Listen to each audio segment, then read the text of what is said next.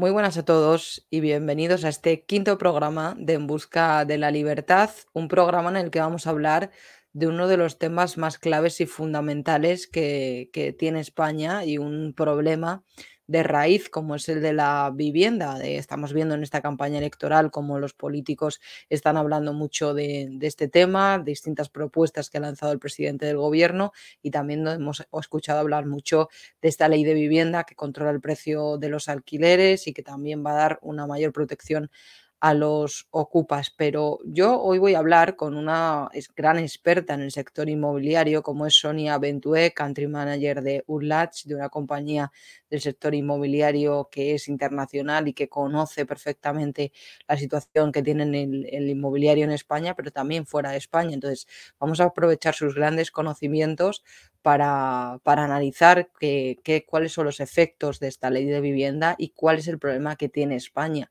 porque parece o, se hace ver que el, gran problema que tiene España es esas viviendas vacías, la especulación, los pisos de alquiler turístico, los grandes tenedores y demás, pero realmente esto es el problema de España. Vamos a verlo con, con Sonia, vamos a analizar todo ello y también vamos a hablar de las soluciones que se pueden dar a esto a este problema porque la verdad es que todo problema tiene solución, aunque sea una solución pues a más largo plazo, que sea complicada. Así que muchísimas gracias por, por haber pinchado en este vídeo, por interesaros por este canal y seguro que vais a disfrutar mucho de esta entrevista y nada, antes de dar paso a Sonia y de dejaros con ella y con esa interesante charla que hemos tenido, pues yo os agradecería si le dais like al vídeo y si os suscribís a este canal. Bueno, lo primero de todo, Sonia, bienvenida. Muchas gracias por estar aquí en En Busca de la Libertad. Gracias a ti por, por invitarme y encantada de compartir este buen rato hablando de actualidad inmobiliaria. Pues Sonia, eh, yo creo que hoy vamos a hablar de uno de los temas que me parecen más relevantes de, mm, de, España. Sin duda es un problema bastante acuciante como es el tema de la vivienda. De hecho, en esta campaña electoral estamos viendo que algunas de las grandes medidas están siendo las de vivienda. Se está hablando mucho también de las modificaciones de la ley de la vivienda, de esta protección a los ocupas. Ayer vimos pues todo esto que está pasando con, con también con la plataforma de Socupa y demás. Entonces, todo lo referente a la vivienda eh, está sobre la mesa. Pero claro, lo que es patente es que en España tenemos un problema con la vivienda, especialmente con el acceso a la vivienda por parte pues, de los jóvenes o de las familias con menos recursos. Pero bueno, me gustaría que me explicaras tú, obviamente, con, aprovechando tu experiencia, eh, ¿cuál es el, cuáles son los problemas o, cómo está el sistema inmobiliario en España. Claro, eh, es cierto que bueno, este es un tema de actualidad, siempre es un tema de actualidad y bueno, y ahora que además estamos en una preelectoral, pues todavía más. Sí que es cierto que tenemos un, un, problema y tenemos un problema de acceso a la vivienda. Tenemos un problema, efectivamente, siempre para las personas más vulnerables y dentro de esa vulnerabilidad se encuentran también los jóvenes que lo tienen muy complicado para tener un acceso a la vivienda ya sea en alquiler o ya sea para adquirir una vivienda. Entonces, eh, sí que tenemos que hacer una colaboración público-privada y sí que es necesario que exista una ley de vivienda.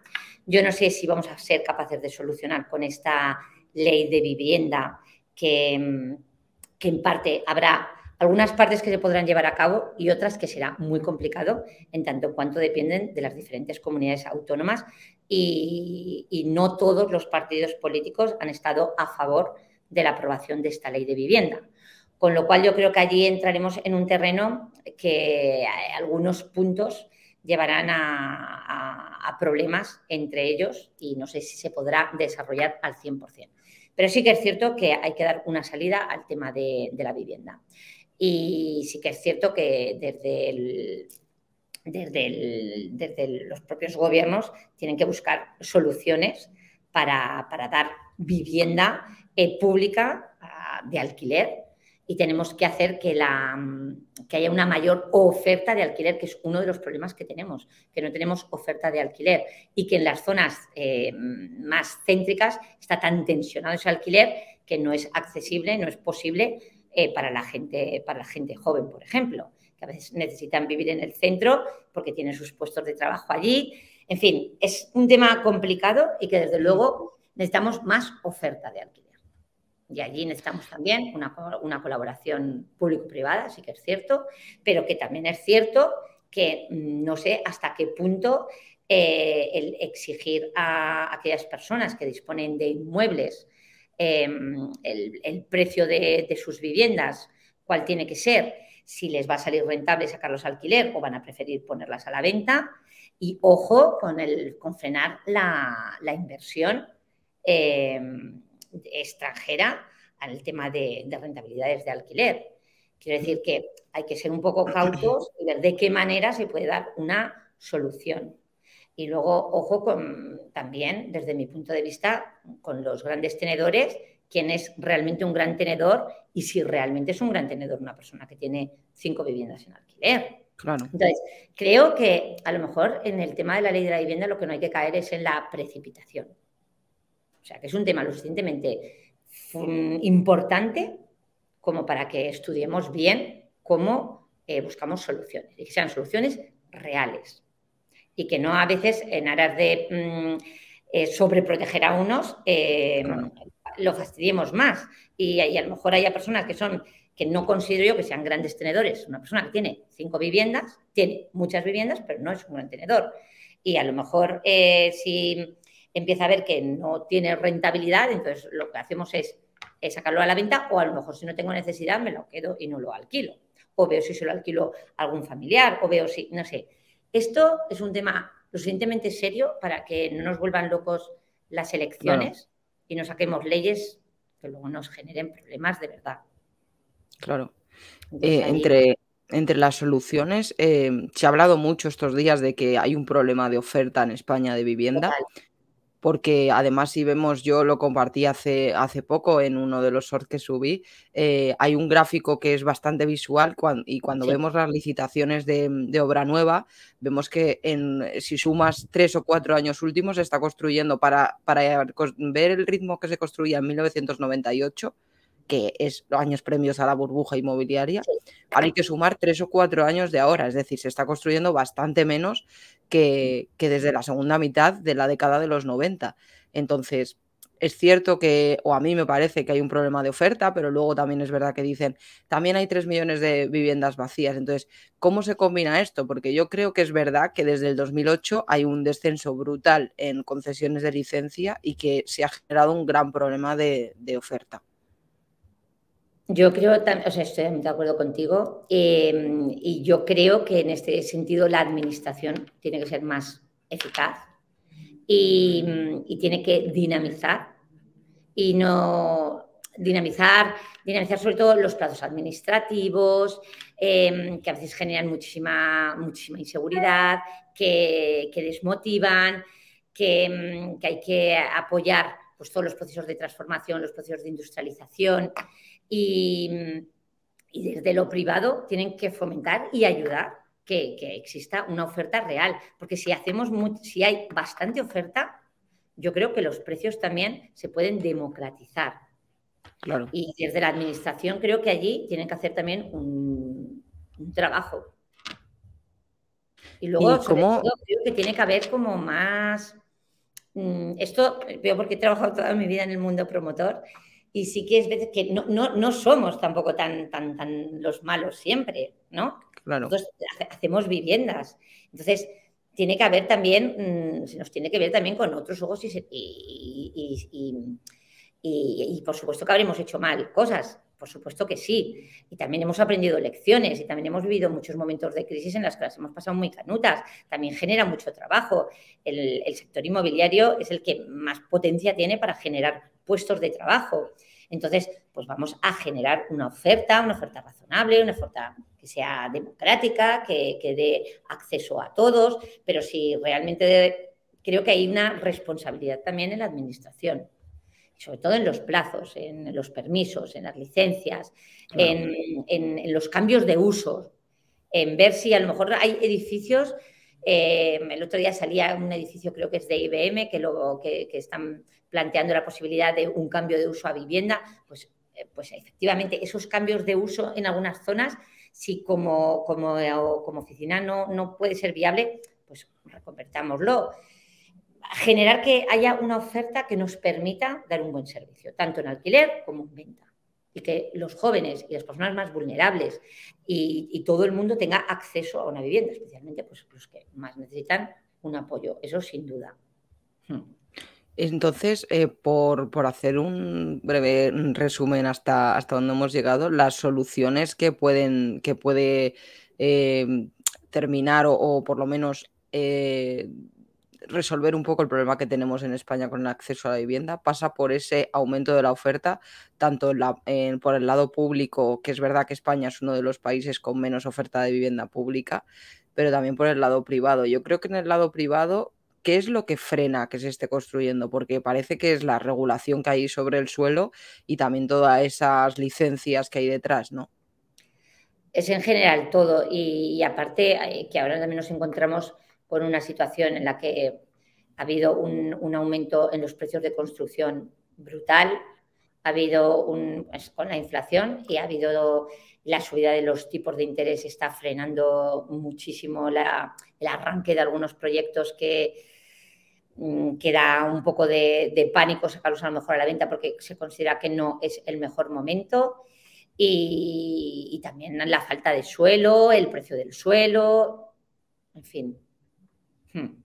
Desde lo privado, desde luego, en cuanto hay suelos para desarrollar y se dan las circunstancias y asumen muchísimos riesgos cuando sacan una promoción a la venta, siempre, porque va a ser un periodo largo, con lo cual durante ese periodo nos podemos encontrar muchísimas situaciones, lo estamos viviendo en, estos últimos años, ¿no? Hemos vivido con el COVID, lo hemos vivido con, la guerra, eh, con la subida de los tipos de interés, con la inflación. que tenemos un problema de, suelo, de permisos, de todo. Hmm. ¿Y quién, quién, tiene el poder, por así decir, de solucionar esto? Porque es verdad que la vivienda ha recaído o buena parte está eh, delegada en las comunidades autónomas, pero es cierto que también es una competencia estatal como en la ley de vivienda. ¿Quién tiene el poder, por así decir, de desregular el suelo para que sea más fácil construir? Claro, si depende de, las comunidades autónomas, por ejemplo, ahora hemos visto que en la ley de la vivienda el tema de mm, de las zonas tensionadas va a depender de las comunidades autónomas y, aquí veremos que, cada una actuará de una manera. Pero en, cualquier caso, lo de los cambios de usos y dependería de las comunidades autónomas y la oferta de suelo. Porque también eh, yo leí, y confírmame si esto es cierto, que también se puede hacer una readaptación de suelo industrial que en algunas zonas está abandonado para construir y aprovechar esas a lo mejor naves vacías o fábricas vacías para reutilizar eso y, construir ahí vivienda, ¿no? Sí, estas son propuestas que se están haciendo desde el ámbito privado y que, bueno, yo creo que algunas ellas empezarán a, empezarán a salir por, la propia necesidad. Y creo que además eh, es una buena salida, igual que, por ejemplo, todo el tema del, del co-living, que está ahora tan, tan de moda, como bueno, pues una salida más a un acceso a la vivienda, aunque sea a medio plazo, o lo del mm, co-living senior, que en otros países está ya es algo eh, habitual y en España pues, pues todavía no lo tenemos como, como algo que es una evolución más ¿no? en, en tu periodo de vida y es una salida más, es otro tipo de acceso a, otro tipo de vivienda que, es también necesaria. Creo que se irán generando, eh, que irá evolucionando el sector inmobiliario y se tendrá que adaptar también. Y en ese sentido, pues habrá otro tipo de, usos. La vivienda habitual, una primera vivienda de alquiler como coliving, una mm. vivienda previa a lo mejor en un momento de, tu vida que necesitas X servicios, como por ejemplo el coliving senior, que a mí me parece algo fantástico y que está ahora como empezándose a hablar mucho de ello y que estaría muy bien.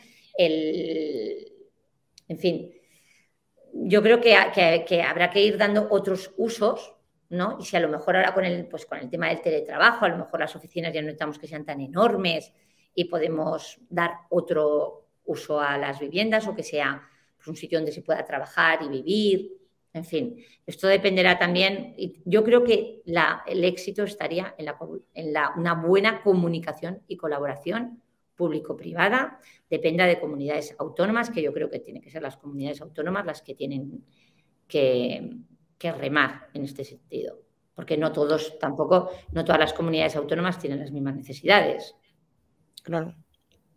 Son las ciudades donde se acumula el mayor número, la población más, la mayor población que necesita vivienda. Y a lo mejor en puntos de, de, Aragón, pues no tenemos ese problema. O, o, de Extremadura y tenemos otros problemas. A lo mejor ahí necesitamos más servicios para la gente mayor. Quiero decir que cada comunidad autónoma realmente soberana y tiene sus propias situaciones. Porque un marco general que nos apoya a todos, pues sería interesante. Antes de, antes de la crisis de 2008 vimos que pues, una de las soluciones de acceso a la vivienda más, más rápidas para la gente joven era irse al mercado del alquiler, pero claro, ahora encontramos un problema, porque si uno mira los precios de, alquiler y de hipoteca antes de la crisis, es verdad que los alquileres eran bastante más baratos que una hipoteca, pero es que ahora es una situación completamente distinta y en la mayoría de los casos, por ejemplo, en Madrid encontramos alquileres que duplican lo que sería una cuota de una hipoteca.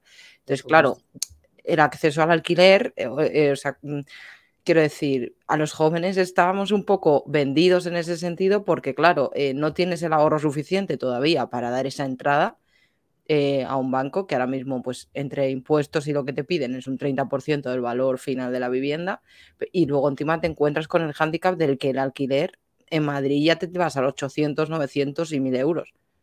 No, no, en cualquier, sí, es cierto, pero es que también te vas a Móstoles. Claro, sí, sí, pasa igual. un alquiler eh, te puede costar también 800 euros una vivienda mm. para, compartir, pero, eh, o sea, quiero decir, para compartir, que tiene, por ejemplo, tres dormitorios, pero yo conozco gente que está pagando 850 euros sin garaje. Quiero decirte que efectivamente tenemos un problema de, de alquiler y necesitamos tener más oferta y a precios más razonables para que los jóvenes se puedan emancipar porque claro, compartiendo, pues claro, mil euros compartiendo dos o tres o cuatro y allí sí que están viviendo, pero eh, realmente llega un momento que todo el mundo quiere y, si trabajas, ¿no? Tener tu propia vivienda y que no haya un, alquiler razonable. Bueno, se están haciendo, sí que es verdad que ahora están haciendo bastantes edificios. Eh, por ejemplo, en Alcorcón Sur se están haciendo tres o cuatro edificios de vivienda de alquiler para jóvenes y bueno, y es que hay que aumentar esa oferta y, hay que construir esos edificios para, que salgan. La realidad es que yo esos cuatro sí que los tengo porque los tengo muy localizados, los he visto. Y, bueno, y como eso se necesitarían muchísimos más para dar salida a bueno. gente joven que, vive, pues, por ejemplo, en Madrid. Hmm. Hemos mencionado al principio la, ley de vivienda porque es verdad que está sobre la mesa. Una de hmm. las propuestas que hacen es la de controlar los precios de los alquileres. A mí me gustaría que, hablar sobre esto porque se dice mucho que uno de los efectos que puede causar, bueno, de hecho, ya lo estamos viendo como cuando se limitó el año pasado las revalorizaciones del 2% para que no fuera indexado al IPC, sino que estuviera en el 2%, pues mm. hemos visto que los precios del alquiler han subido un 10% y que la oferta se ha reducido y en algunas zonas se ha reducido hasta más de un 40%. Entonces, ¿cuáles son esos efectos que puede tener eh, limitar el precio de, los alquileres?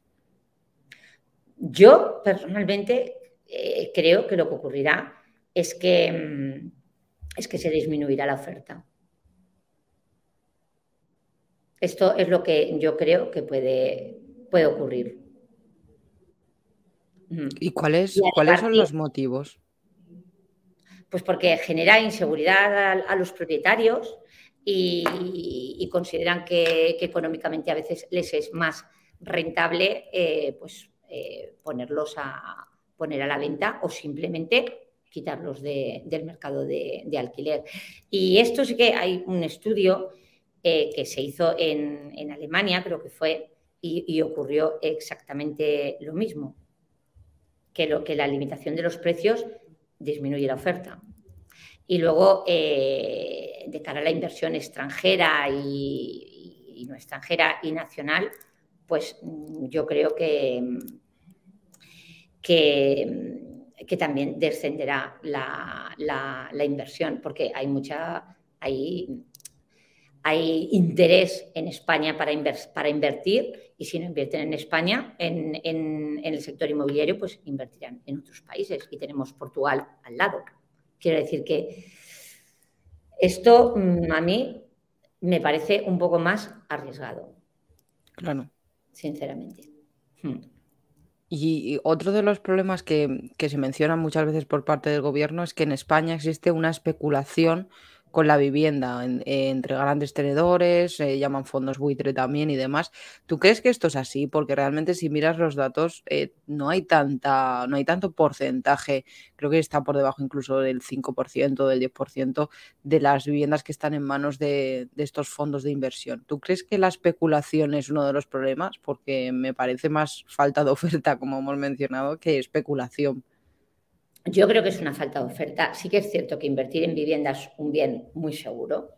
Y sí que es cierto que si yo tengo un, si yo invierto en vivienda, no voy a invertir para perder dinero. Quiero decir, voy a sacarla y voy a buscar el precio medio y lo voy a alquilar en un precio que a mí me salga rentable. Porque, ojo, que luego cuando alquilas vivienda mm, también tienes que, hacer frente a muchísimos pagos. Y es que hay muchísimos impuestos que vienen asociados a la vivienda, impuestos cuando compras, impuestos si vendes, impuestos si, si mm, no en todas las comunidades, pero si pasas a herencia o si adquieres una herencia, o sea, que, la vivienda está grabada y luego unos mínimos, unos IBIs, mínimos de luz, de agua, de no sé qué, quiero decir, de comunidades, etcétera, etcétera, con lo cual, eh, evidentemente, el que alquila una vivienda eh, quiere obtener una rentabilidad mayor o menor, y esto ya depende de, cada uno, pero yo lo de los fondos eh, creo que sí que durante un tiempo pudo haber sido, pero yo creo que hoy en día ya no, ese no es tanto el problema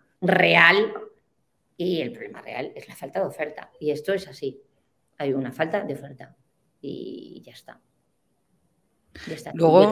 creo que sea tanto ese el problema como lo... O sea que bueno, yo creo que sí que es eh, como, que, como que ya queda muy bien, es un discurso fácil, que vende, que está muy guay, pero yo no creo que actualmente sea ese el problema.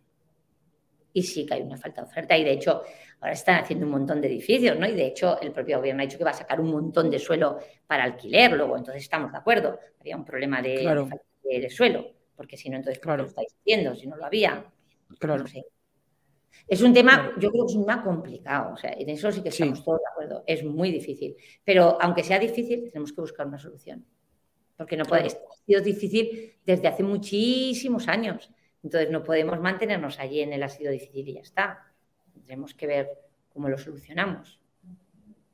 Es que yo creo que en el discurso, en el discurso político en general siempre es mucho más fácil buscar un culpable, ¿no? Y para lavarse un poco las manos, ¿no? Y decir, bueno, el culpable, pues quiénes son. En este caso, por los especuladores, que son grandes tenedores o fondos o inversores extranjeros. Claro, que, asumir que la culpa ha sido pues de España desde todos estos años atrás. Claro, de no, de no construir o no dar esas licencias y no ver el problema que estabas generando.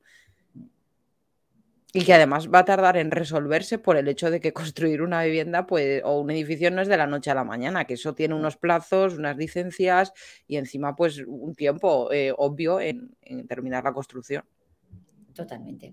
Y eso que ahora estamos en, eh, las, promotoras han apostado fuerte por, por el tema de la industrialización y los edificios, es cierto que, hay edificios que se están construyendo de una manera súper rápida y esto también ha sido una iniciativa privada, quiero decir, y han, y han, han perdido su tiempo en ver de qué manera pueden agilizar los trámites, pues de la misma manera que ellos han agilizado los trámites en la industrialización, hay que agilizar trámites en cambios de uso, hay que agilizar trámites en, gestión de licencias, en, concesión de las, de las, licencias de primera ocupación, etcétera, etcétera, para que todo vaya en conjunto.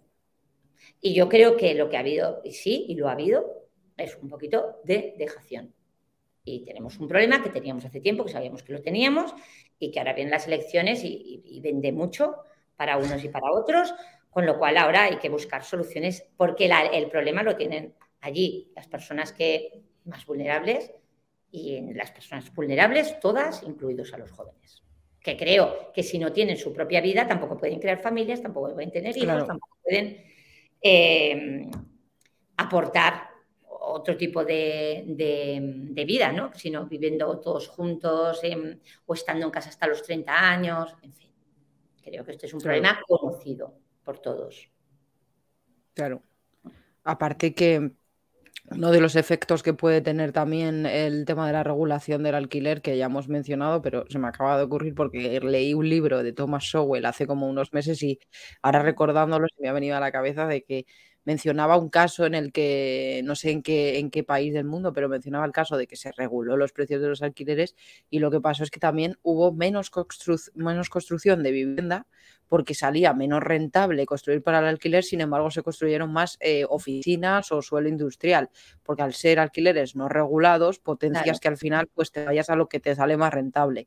Entonces, ¿crees que esto también podría ocurrirnos? Que al final lo que se construya vaya a irse pues para oficinas, empresas, eh, suelo logístico y demás.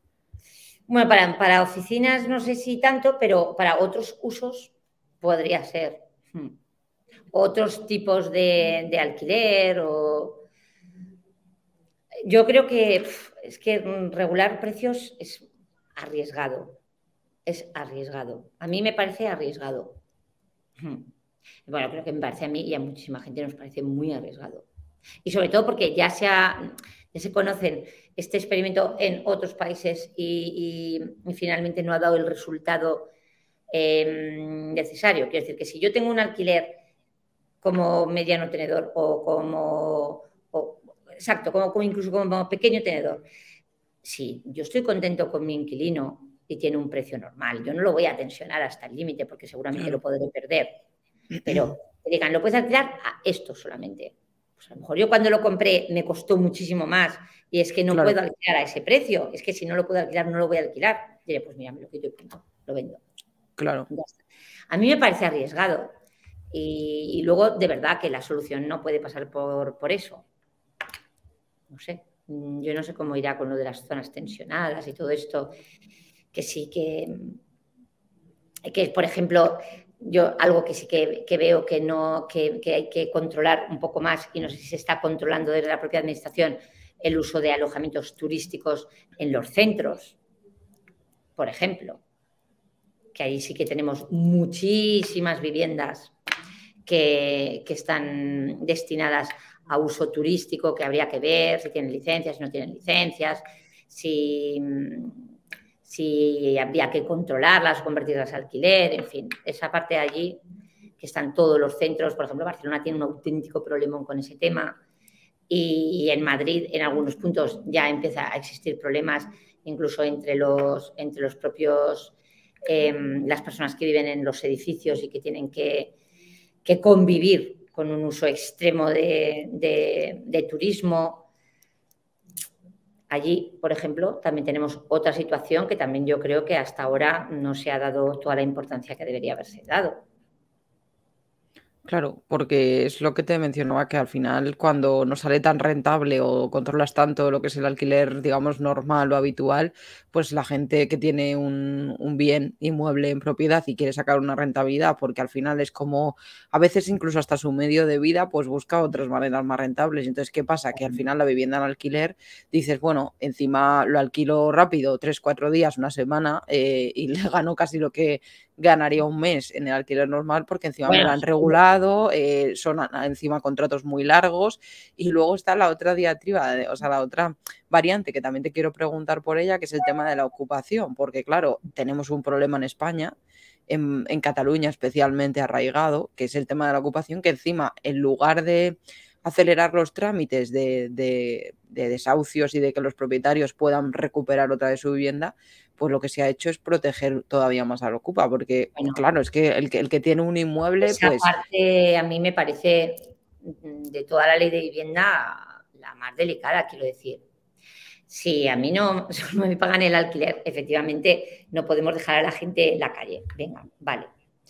Em, pero lo que, la parte que a mí me parece un poco fuerte de este tema es cuando te dice que estudiarán la vulnerabilidad de esa persona entre que la estudian, me estáis haciendo vulnerable a mí.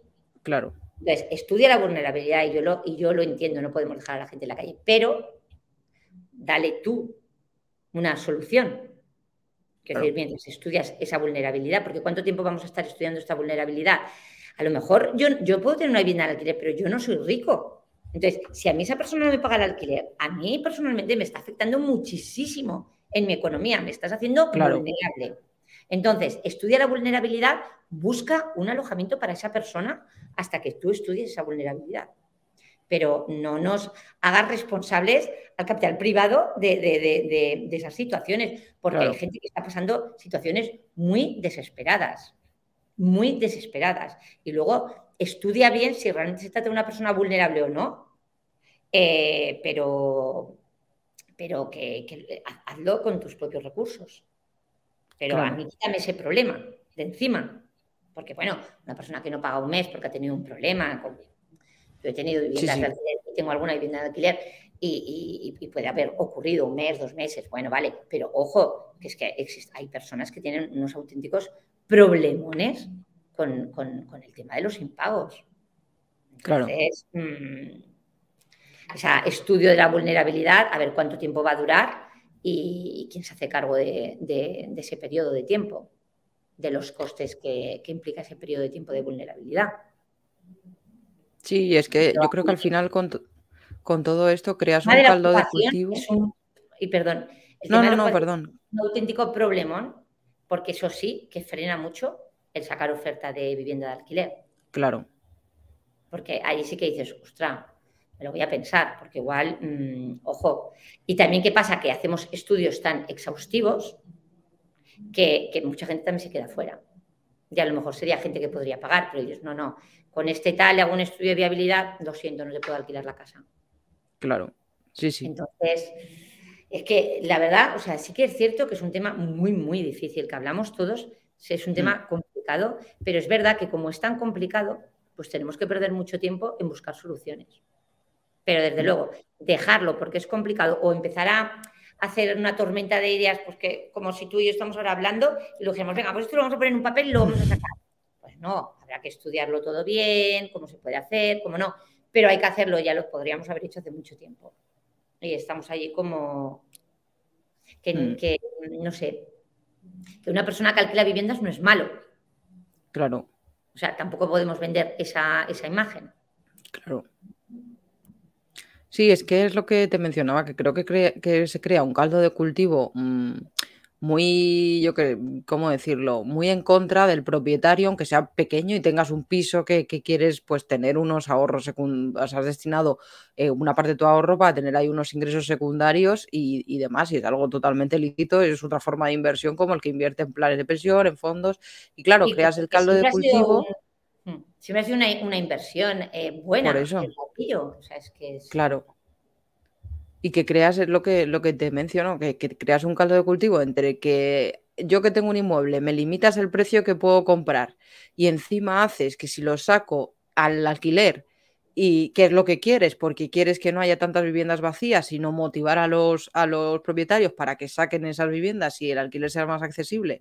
Pero claro, a su vez les limitas el precio y haces que si les ocupan la casa no estén protegidos, pues hace que sea lo que era una inversión segura hace unos años, ahora es una, una inversión arriesgada, porque no sabes lo que va a pasar con, no, no puedes recuperarlo, porque encima Luego otra, otra cosa que han incluido en esta ley es que no van a permitir que los alquileres se revaloricen en base al IPC, sino que iban a crear un índice nuevo elaborado por el INE que iba a ser por debajo. Entonces, haces que con a largo plazo vayas perdiendo cada vez más poder adquisitivo por las rentas que recibes y encima proteges a la persona que te puede ocupar la vivienda. Entonces es que obviamente mi pregunta es, ¿cómo vas a motivar así a que un propietario saque su vivienda al mercado del alquiler? O sea, vas a crear totalmente el efecto contrario. Em, vamos, es como lo, como lo veo yo.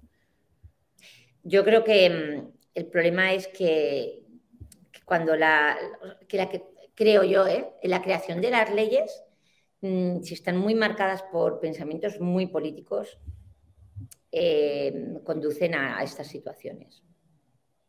Quiero decir que, que el problema de la vivienda es un problema real, que afecta a, las personas más vulnerables y hay que buscar una solución real y, no tan, a lo mejor tan politizada. Porque yo creo que, mm, en, esta ley se atisba un poco, eh, bueno, se atisba claramente y se ha visto claramente en la aprobación, ¿no? Que, con quién han hecho la ley, pues con los suyos y todos los demás han votado en contra. Entonces ya allí ya, ya tenemos un, problema un auténtico. Y luego, de hecho, la parte que se, va, que se ha aprobado es esa parte y la parte que depende de las comunidades autónomas, pues se queda allí de momento así, en stand-by. Con lo cual, mmm, creo que hay que gobernar para todos. Esto yo creo que tiene que ser una, una pauta en el funcionamiento. Y esta ley, en ese sentido, creo que mm, da alas a unos, pero que se quita a otros, y hay cosas que no se van a poder llevar a cabo, con lo cual mal. Claro. Y es una ley que, era pues, importante y que hay que sacar una ley, y, pero hay que hacer algo que, que ampare a todos.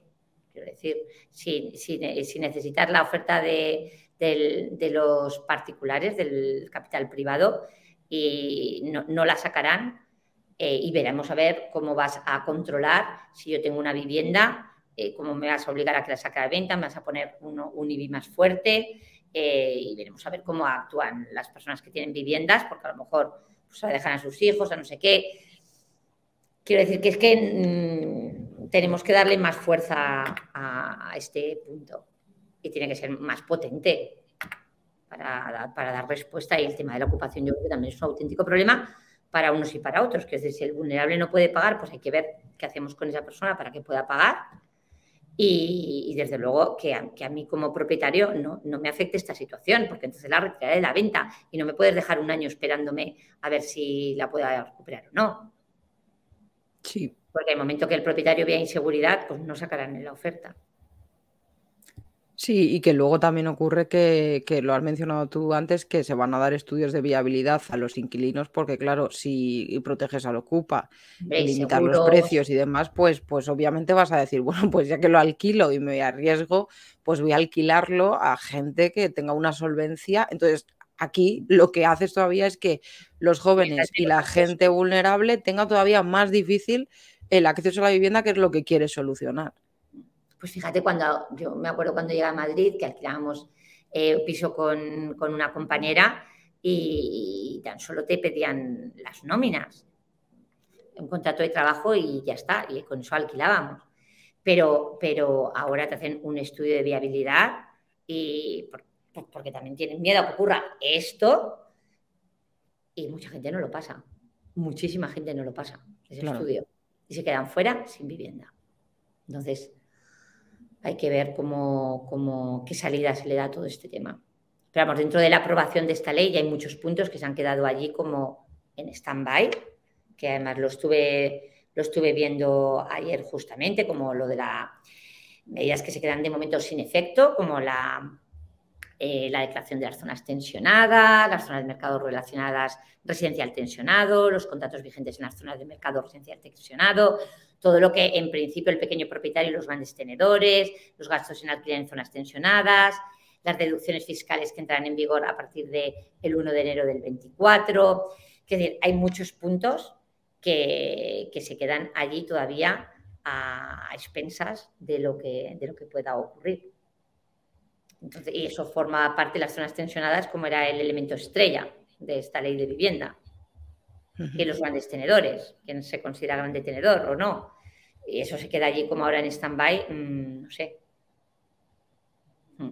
Y Sonia, ya por último me gustaría hablar de la parte tecnológica y de ULACH, porque vamos a hablar también del futuro del inmobiliario, porque supongo que tarde o temprano al final el problema se irá resolviendo, pero la tecnología es cierto que ha venido a, a jugar un papel muy importante en el sistema inmobiliario que hasta ahora pues seguía un poco anclado ¿no? en lo típico de, y sigue un poco en parte de, ir a ver, de, seguir yendo pues físicamente y todas estas cosas.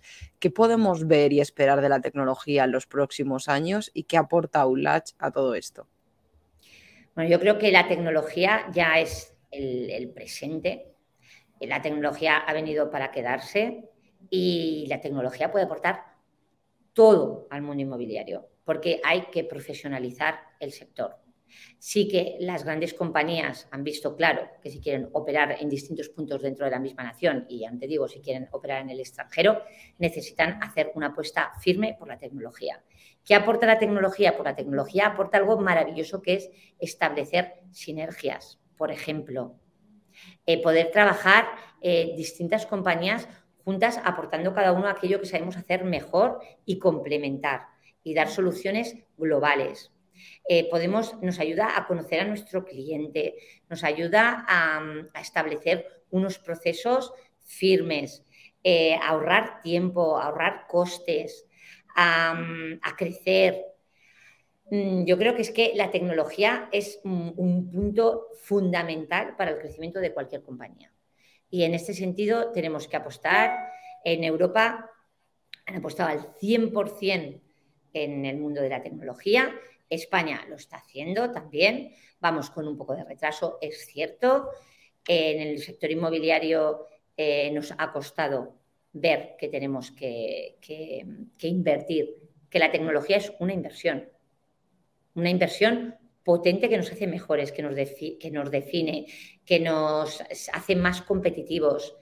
Y bueno, en este sentido, Unlatch lo que aportamos es una solución global y colaborativa que permite mm, agilizar todo el proceso de comercialización, que está desarrollado y pensado con la filosofía de, la obra nueva y que además podemos adaptarnos a, los sistemas de todas las compañías y que les damos eh, nuestro mejor yo para conseguir formar parte de ellos y trabajar todos juntos. Y que además en una compañía lo que aporta la tecnología es que mm, esto es mío, yo tengo aquí mis apuntes, mis no sé qué, no.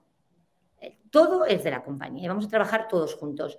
Y que el departamento jurídico pueda entrar dentro de la plataforma para ver un problema que ha surgido con, un cliente y podamos ver esa huella que hemos creado de comunicación desde el inicio hasta el final. Que el departamento de marketing tenga acceso a los datos para ver cómo es el perfil de nuestro contacto y cómo es el perfil final de nuestro cliente y dónde tenemos que realizar las campañas. Que postventa pueda entrar y, tener un acceso directo al cliente y poder trabajar eh, de una manera mucho más personal para, darle respuesta a sus inquietudes. Que, mm, que el departamento técnico pueda ver también que hemos comunicado al cliente y ver si coincide. O sea, que todos puedan entrar y que sobre todo el departamento comercial pueda tener un seguimiento del cliente desde que entra un contacto hasta que convierte en reserva.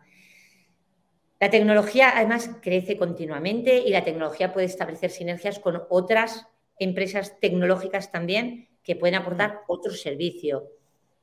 En fin, yo creo que es lo que era futuro, que ahora ya es presente, pero que continúa evolucionando y que nos ayuda a poder operar en distintos puntos, que nos permite teletrabajar, que nos permite que una persona, nosotros por ejemplo somos una compañía de, de origen francés y estamos en distintos países y todos trabajamos juntos. Quiero decir, yo hay personas que las he visto muy pocas veces, pero con la que soy capaz de, trabajar eh, sin ningún tipo de problema y que nos conectamos y hablamos como estamos hablando tú y yo y compartimos información, inquietudes, etcétera.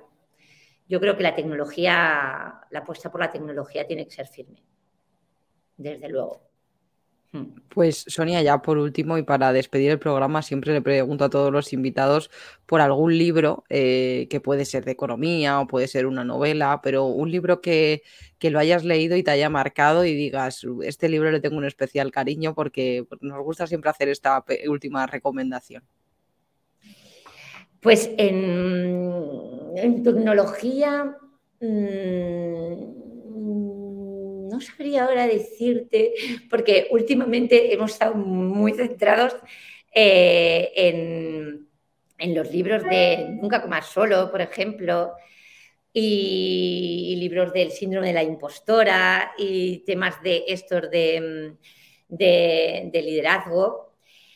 Y, por ejemplo, en el de Nunca comas solo, porque creo que hay que hay que hablar continuamente y establecer sinergias dentro y fuera del sector para, crecer en lo personal y no creer que lo que tú piensas es lo mejor y es lo único.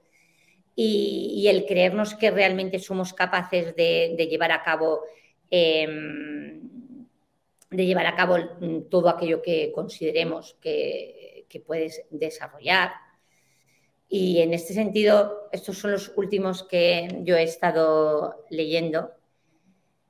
Y, ahora mismo en apuesta de tecnología o algo que me haya hecho a mí cambiar, mm, no sabría decirte, mm, porque he estado muy centrada en estos ahora mismo. Pero le voy a dar una pues vuelta.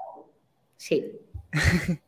sí, es que siempre lo pregunto porque normalmente hablamos siempre de temas de economía y normalmente siempre me mencionan algún libro económico, pero oye, la novela también es algo que a mí me gusta mucho leer y que te hace desconectar mucho y entrar en otras historias. Entonces siempre digo, oye, un libro que te haya marcado mucho. Y, mm. bueno, sí, creo que es muy, muy interesante. Sí. Pues Sonia, muchísimas gracias por haber compartido este rato con nosotros. Ha sido un auténtico placer y bueno, cuando quieras, aquí estamos para lo que necesites. Pues muchísimas gracias. Gracias a ti por contar con nosotros.